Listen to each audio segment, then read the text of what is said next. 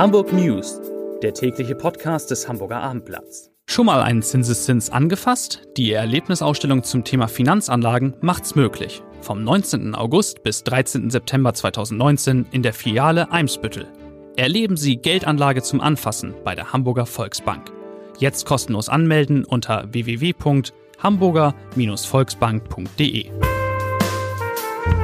Herzlich willkommen in der neuen Woche. Mein Name ist Lars Heider und heute geht es bei uns um, im Podcast um eine, sagen wir mal, mögliche sich andeutende Wende am Hamburger Immobilienmarkt. Ganz spannend. Um einen wirklich spektakulären Rauswurf bei der Polizei, um neue Verkehrsprojekte für den Norden und natürlich sprechen wir über den HSV und den FC St. Pauli nach den Pokalkrimis vom Sonntag. Zunächst aber wie immer drei Nachrichten in aller Kürze. Nachricht Nummer eins: Die Grünen wollen, dass die Hamburger Innenstadt weitgehend autofrei wird. Eine entsprechende Strategie soll noch in dieser Woche vorgestellt werden.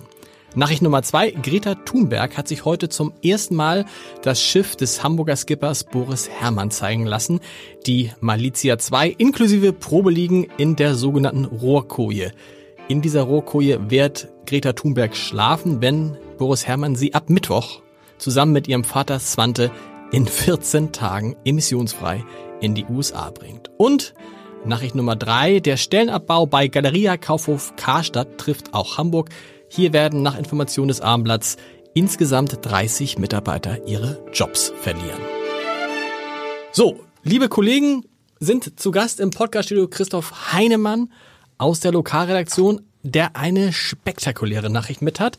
Du hast sehr, sehr lange und sehr, sehr oft geschrieben über den Chef des Landeskriminalamtes. Und nun ist was passiert. Er ist abgesetzt worden, tatsächlich. Das ist ein Vorgang, den wir so noch nicht hatten in Hamburg. Einmalig in der Hamburger Geschichte, das gab es noch nicht. Und äh, der Polizeipräsident hat heute Morgen damit begründet, dass er das Vertrauen verloren habe. Es äh, sei so erhebliche Kritik auf verschiedenen Ebenen aufgetreten, dass er jetzt keine Wahl mehr habe. Wow. Ich muss ein bisschen zur Vorgeschichte erzählen. Wie lange war Frank Michael Heise? Habe ich das Frank richtig? Martin Heise. Martin Frank Martin Heise. Um Gottes Willen. Frank Martin Heise war noch gar nicht so lange im Amt, oder? Ich glaube fünf Jahre. Fünf Jahre, ungefähr. okay, Lange, doch, ja. lange mich jetzt nicht fest. Er war Ja. auf jeden Fall ein, ein Mann, den Meyer installiert hat. Ja. Und es gab schon damals, als er ihn ausgewählt hat, gab es äh, erhebliche Kritik an dem Mann. Äh, Er selbst sieht sich gern als äh, sehr modernen Polizeiführer. Ähm, Seine Kritiker, die, die viele sind im Landeskriminalamt, haben immer gesagt, das ist eigentlich ein Blender im Endeffekt. Jemand, der sich gut verkaufen kann, aber der inhaltlich nicht viel zu bieten hat. Wor worüber ist er jetzt endgültig gestolpert? Ja, es, also über die genauen Gründe wird nicht gesprochen, aber es ist, also der Anlass ist schon diese Cold Cases Affäre, also dieser Vorwurf auf verbotene Ermittlungsmethoden.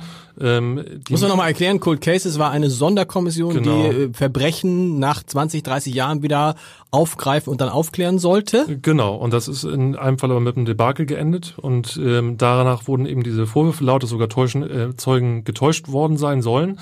Das ist mittlerweile relativ entkräftet. Heute heißt es eher, das waren sozusagen Überlastungsfehler, Überforderungsfehler und Dokumente, die wir öffentlich gemacht haben, zeigen auch, dass Heise das wusste, dass die überfordert sind, dass der Soko-Chef wiederholt gesagt hat, wir gehen hier unter, auf Deutsch gesagt, und dass einfach nichts passiert ist.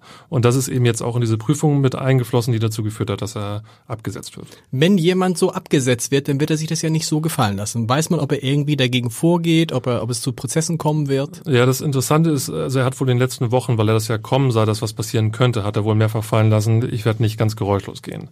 Und das hat man als Drohung wahrgenommen. Ähm, also es könnte, im schlimmsten Fall könnte es wirklich eine Schlammschlacht geben. Ich habe tatsächlich versucht, ihn zu erreichen eben. Er sagte und gesagt, dass ich ihm die Möglichkeit gebe, dazu Stellung zu nehmen. Natürlich. Er sagte nur, dass, äh, dass ich damit heute kein Glück haben äh, würde und legte wieder auf. Ähm, müssen wir mal gucken, was er, wie er sich verhalten wird. Gibt schon einen Nachfolger? Nee, aber sein Stellvertreter Mirko Streiber wird das, sobald er aus dem Urlaub zurück ist, kommissarisch erstmal machen. Und man geht auch davon aus, dass er der aussichtsreichste Kandidat ist. Vielen Dank. Ein spektakulärer Fall. Steffen Preisler ist da. Da geht es um mein Lieblingsthema Immobilien in Hamburg. Seit Jahren hoffe ich als Mieter darauf, dass die Immobilienpreise vielleicht doch nochmal wieder sinken. Steffen, jetzt gibt es zumindest so erste Indizien dafür, dass es so mit 10, 11, 12.000 Euro den Quadratmeter nicht überall weitergehen wird. Zumindest, dass die Banken das nicht immer automatisch mitmachen werden. Das ist richtig. Den Banken werden jetzt einige Kaufpreise einfach zu teuer. Mehr als 10.000 Euro pro Quadratmeter für zwei kleine Zimmer, selbst wenn sie in Eimsbüttel liegen, oder knapp 7.000 Euro pro Quadratmeter in Barmbek. Das wollen die Banken nicht mehr finanzieren. Sie fordern in diesem Fall dann mehr Eigenkapital von den Käufern. Oder die Käufer müssen höhere Zinsen akzeptieren, was im Moment noch leicht verkraftbar ist angesichts der niedrigen mhm. Zinsen. Oder im schlimmsten Fall platzt die Finanzierung ganz. Warum reagieren die Banken jetzt darauf? Weil sie eben nicht mehr glauben, dass die Wohnungen, die da verkauft sind, tatsächlich das wert sind, was dafür aufgerufen wird? Die Banken sind ja in einem Risiko, je höher der Kaufpreis ist, also je und äh, im, im schlimmsten Fall müssen sie ja immer mit der Zwangsversteigerung mhm. rechnen. Und wenn Sie dann sozusagen aus dem Objekt bei einer Zwangsversteigerung nicht mehr das herausbekommen, was Sie als Kredit dem Kunden gegeben haben, machen Sie ein schlechtes Geschäft. Und dieses Risiko nimmt natürlich mit den steigenden Preisen enorm zu. Kann man denn schon sehen in Hamburg, dass es Bereiche gibt, in denen tatsächlich auch die Kaufpreisforderungen zurückgehen? Nach, ja, muss man ja sagen, Jahren ungebremsten Wachstums? Das gibt es noch nicht. Die Forderungen sind immer noch hoch, aber die Käufer haben dann das Problem, dass diese Objekte schwer äh, zu verkaufen mhm. sind. Sie bleiben lange in den Vermittlungsportalen stehen und das sehen natürlich dann auch die potenziellen Käufer und machen da, fordern dann Abschläge beim, beim Kaufpreis. Das kann man als, wenn man sich interessiert, eigentlich ganz genau gucken. Wenn da so ein Objekt vier, fünf, sechs, sieben, acht Wochen drin steht, dann wird es entweder ist mit dem Objekt was falsch oder der Preis ist schlicht zu hoch, richtig? Auf alle Fälle. Also diese langen Zeiten sind ein klares Warnsignal. Wenn du sagst, der Eigenanteil muss dann höher sein, was ist so ein normaler Eigenanteil, der den Banken heute fordern von jemandem, der ein Haus kaufen will? Ja, idealerweise werden ja immer 15 bis 20 Prozent Eigenkapital gefordert.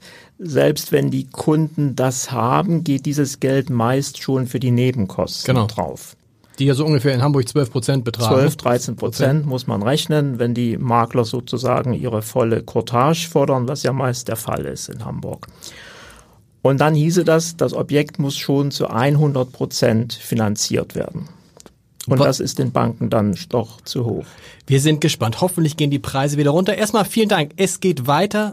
Kai Schiller ist da, Chefreporter Sport, großer HSV-Experte. Lass uns kurz über den FC St. Pauli sprechen. Auch ein schweres Pokalspiel gestern gehabt. Glücklich gewonnen. Einer von vielen Favoriten, die ja. glücklich gewonnen haben. St. Pauli, HSV, Köln, alle Frankfurt, alle irgendwie nochmal so eben davon gekommen. Aber ich finde beim HSV unter der angesichts der Lage mit äh, Baccariata habe ich jetzt eigentlich mal richtig aus. Mit Baccari Zum ersten Mal, würde ich sagen. Gemein. Also mit Baccariata fand ich, da war das eine gute Leistung. Und sag mal, äh, bevor wir jetzt lange über dieses Spiel sprechen, was auch nur erste Runde Pokal war, lass uns über Jatta sprechen. Trügt mein Eindruck da, als jemand, der sehr aufmerksam alle Sportteile liest, dass sich da so ein bisschen der Wind dreht. Also, dass ich will nicht sagen, dass Baccariata schon entlastet ist, aber mir scheint es wahrscheinlicher, als dass das nochmal ganz übel für ihn ausgeht. Ähm, du fragst, ob er schon entlastet ist. Die, äh, ich würde die Gegenfrage stellen, ähm, es müsste ja erstmal jemand geben, der ihn belastet, den, genau. den wirklich belastet, weil solange das da niemand daherkommt, äh, gilt ja in Deutschland immer noch im Zweifel für den Angeklagten und er wurde sehr stark angeklagt. Und da würde ich dir aber recht geben, dass sich äh, so ein bisschen in den letzten zwei, drei Tagen die Stimmung insofern nicht gedreht hat, sondern dass sie dafür sehr stark sensibilisiert worden ist, dass das nicht der, der richtige Vorgang, das, das richtige Vorgehen ist. Auch weil Journalisten einfach mal recherchiert haben und zum Beispiel wie äh, wie der Kollege Christoph Heinemann, der gerade noch hier war, einfach mal in Bremen nachgefragt hat, wie war das damals eigentlich, als Baccari Baccariata, oh Gott, Baccariata äh, seinen Reisepass bekommen hat und die Bremer gesagt haben, das war alles genauso, wie man sich das vorstellt in so einem Fall. Genau, also ich glaube, dass diese Recherche und äh, also großen Respekt vor Christoph Heinemann und das hat äh, Baccariata sehr geholfen, aber man muss auch sagen, so ganz schwierig war wahrscheinlich diese Recherche nicht, weil man einfach mal da anrufen muss und in so einem Fall ist das aus meiner Sicht essentiell wichtig, dass man genau diesen Anruf, den Christoph netterweise getätigt hat, dass man den auch macht und ähm, man muss sagen, unterm Strich steht dabei, dass alles im Moment so ist, wie Baccariata es äh, auch vor dreieinhalb Jahren schon gesagt hat. Ähm, und alles andere muss man ihm erstmal beweisen können. Ihr sprecht natürlich wahrscheinlich auch über den Fall im HSV-Podcast. HSV, wir müssen reden. Neue Folge heute. Ist schon online. Wer ist, wer ist Studiogast gewesen? Marinos bester Studiogast gewesen. Der hat eine ganz, ganz, ganz, ganz, ganz lange HSV-Vergangenheit. War eigentlich alles schon mal beim HSV. War Spieler, war Retter, war Teammanager, war äh, Talentebetreuer und ähm, war auch mit dem Fall Baccariata ganz gut beschäftigt. Äh, er war natürlich damals da, als, äh, als Jatta zum HSV kam, 2016 im Januar und kennt sich insbesondere sehr gut damit aus, was man zu tun hat und zu welchen Behörden man gehen muss, wenn man als neuer Spieler aus dem Ausland zum HSV kommt. Also war wirklich ein sehr, sehr guter und interessanter Gesprächspartner. Ist sowieso ein toller Podcast. Jetzt schon jede Folge mehr als 10.000 Hörer. Also das sollte, solltet ihr, sollten Sie sich unbedingt anhören. Vielen Dank nachdem Sie diesen Podcast zu Ende gehört haben. Vielen Dank, lieber Kai. Andreas Dai aus der Landespolitik ist da, war eben noch im schönen Norderstedt in Schleswig-Holstein, Ja. weil da was war.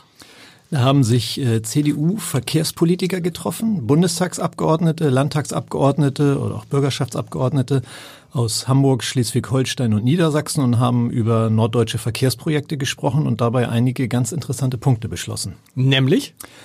Unter anderem ist Ihnen aufgefallen, dass äh, die Nahverkehrszüge aus Schleswig-Holstein oder aus Niedersachsen ja alle im Hamburger Hauptbahnhof enden. Das heißt, alle Leute müssen genau. raus äh, ne, ähm, und müssen gegebenenfalls umsteigen. Also wer von Lüneburg nach Lübeck will, muss zwingend in Hamburg umsteigen. Und das wollen sie ändern. Das klingt jetzt so einfach, es ist aber verdammt kompliziert, weil das mehrere unterschiedliche Verkehrsgesellschaften betrifft, die auch noch unterschiedliche Laufzeiten haben in ihren Verträgen. Das heißt, das muss man dann alles anpassen, muss diese Verträge oder diese äh, Verbindungen neu ausschreiben. Und ähm, dann bin ich gespannt, ob das Erfolg hat. Ist aber erstmal nur eine Forderung. Was haben Sie noch gefordert? Habe ich das eben richtig im Vorgespräch gehört, dass Sie gefordert haben, man soll die HVV-Ringe abschaffen? Richtig. Wie, man kann doch nicht die HVV-Ringe, dann ist, dann bricht mein Leben zusammen. Dann weiß Also ich, der dann stehe äh, ich gar nicht mehr. niedersächsische Ja. Landtagsabgeordnete äh, Heiner Schönecke sagte, die gäbe es seit 1937. Ich habe das jetzt nicht überprüft, aber ich glaube ihm das mal. Ähm, und die ist aus Sicht dieser CDU-Verkehrsexperten überholt.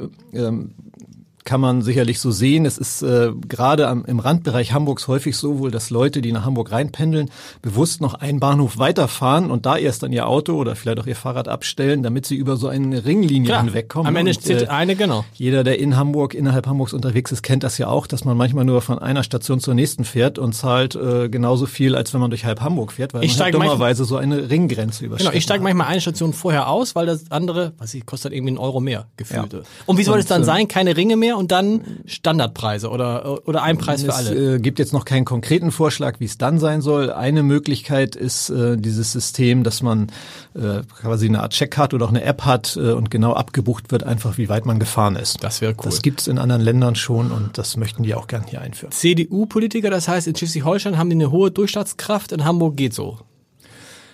Ja, es geht ja nicht nur um äh, Themen, die auf Landesebene geregelt werden müssen, sondern einige Sachen müssen auch auf Bundesebene Okay. geändert werden. Da haben Sie auch einige Vorschläge gemacht. Zum Beispiel wollen Sie den Radwegebau beschleunigen, interessant für CDU-Politiker, CDU, ähm, und sagen, äh, der Radwegebau darf niemals am Naturschutz scheitern. Denkt man sich, wieso tut er das? Ja, er tut es tatsächlich teilweise. Wir haben zum Beispiel einen neuen Radweg zwischen äh, Hamburg oder Harburg und Stade, äh, der dann durch den Moorgürtel führt, wo der berühmte Wachtelkönig wohnt. Und an der Stelle gibt es dann keinen Radweg, weil das ist Naturschutzgebiet. Und das ist natürlich irgendwie unsinnig, äh, dass man keinen Radweg bauen darf, weil man Naturschutz äh, berücksichtigen muss. Das wollen sie ändern und sagen, das äh, darf nie daran scheitern. Und das wäre ein Bundesgesetz. Vielen Dank. Ein hochinteressante Gäste, äh, hochinteressante Gäste in einem hochinteressanten Podcast finde ich. Zum Schluss noch schnell den Leserbrief des Tages von Werner Jens. Es geht um die Frage, wie man Polizisten begegnen sollte und dass Polizisten sich darüber beklagt haben im Abendblatt, dass eben ihnen oftmals nicht der nötige Respekt entgegengebracht wird. Weil Werner Jens schreibt, wenn ein Polizist darauf hoffen muss, dass man ihn als Mensch in der Uniform respektiert, hat die Staatsmacht schon versagt. Sinn der Polizeiuniform sollte es sein, dass jedermann klar ist, hier kommt die Staatsmacht, die das Recht durchsetzt, ganz egal, wer in der Uniform steckt. Dieser grundlegend wichtige Respekt ist in breiten Bevölkerungsschichten nicht mehr vorhanden. Damit fallen für das Zusammenleben wichtige Maßstäbe weg. Eine ganz gefährliche Entwicklung. Vielen Dank, Herr Jens, und wir hören uns morgen. Tschüss.